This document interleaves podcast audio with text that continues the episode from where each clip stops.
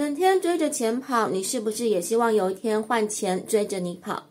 大家快乐吗？欢迎来到小鱼读书。想要每周只花五点二零分钟就能掌握一本书的重点，记得按下订阅哦。迎接农历年，大家的祝福语应该都少不了恭喜发财，有很多钱，相信是许多人的愿望。这集就来分享《翻盘》这本书，作者希望带大家用你本来就有的能力创造财富，让财富可以成倍的增长。第一个重点是抓住信息差。作者分享红遍全球的一本书，叫做《二十一世纪资本论》。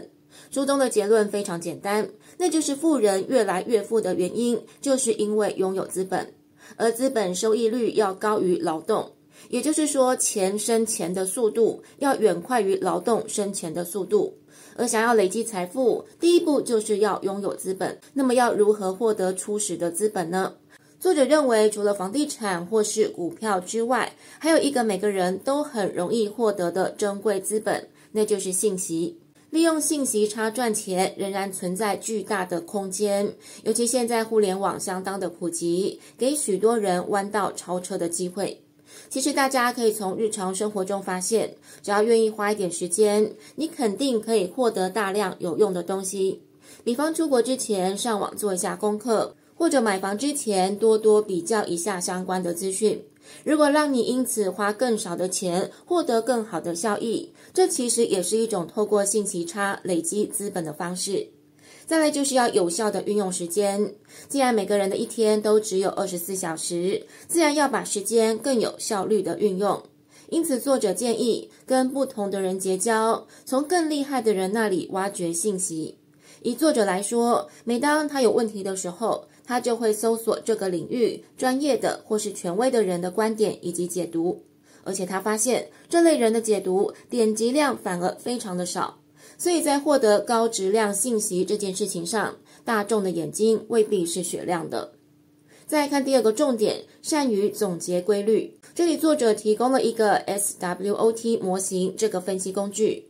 S 指的是内部的优势，也就是跟竞争对手相比，自己有哪些地方比较擅长。W 是内部的劣势，一样跟竞争对手相比，自己有哪些方面是有差距的。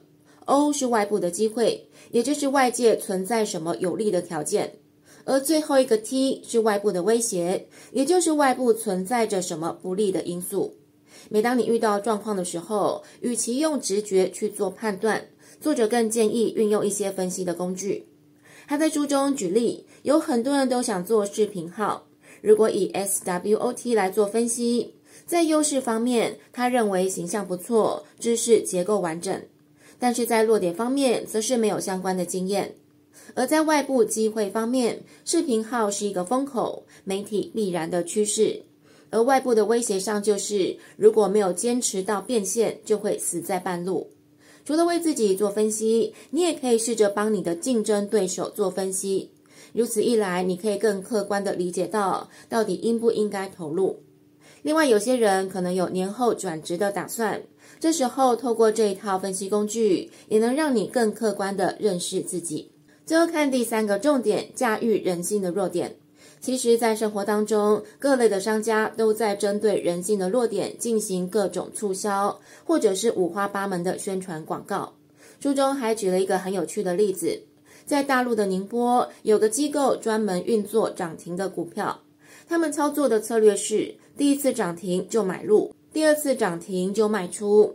但是要靠这个策略赚钱，必须有两个先决的条件：第一个是买到涨停的股票。这时候有许多赚了钱就想要赶紧落袋为安的胆小鬼会卖出涨停的股票，而第二个条件是卖出股票，那么谁会买呢？就是看到消息赶着入场接盘的人，他们运用的就是恐惧跟贪婪这两种人性的弱点来套利。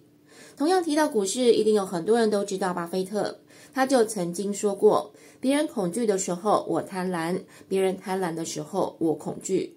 正因为他洞悉人类本性的弱点，才能明白机会所在，透过刻意的练习来去规避这些弱点对自己的影响，才能在财富的游戏当中占得先机。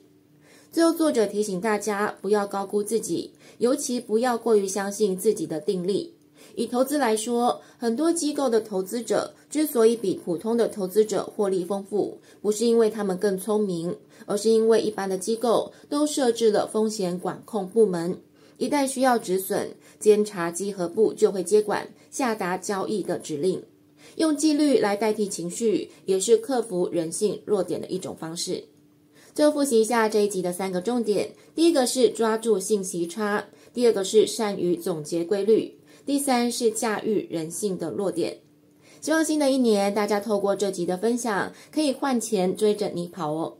最后请记得按赞跟订阅，让小鱼更有动力分享好书。小鱼读书，下一次要读哪一本好书？敬请期待。